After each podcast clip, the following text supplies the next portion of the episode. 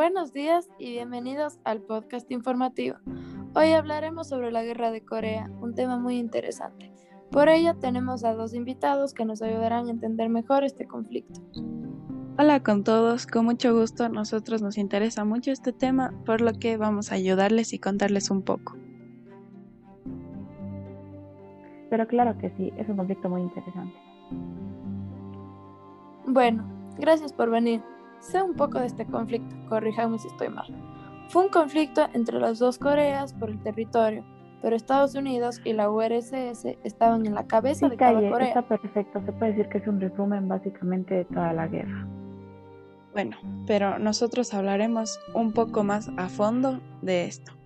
Bueno, como dijo Calle, esta fue una guerra entre las dos Coreas, Estados Unidos apoyando al sur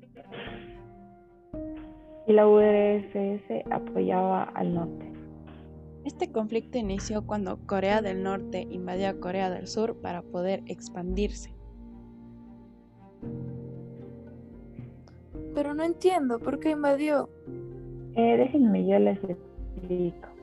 Eh, lo que pasa es que antes de la Segunda Guerra Mundial, la línea que dividía a las Coreas estaba en el paralelo 33 y, y Corea del Norte tenía la capital que era Seúl. Entonces, ¿qué? Ah, claro, y después cambió y era el paralelo 38 y perdieron Seúl.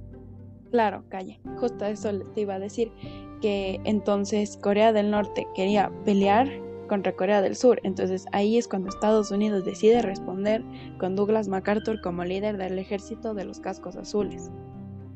Exacto, pero tampoco podemos olvidar que Estados Unidos estaba apoyado por la ONU.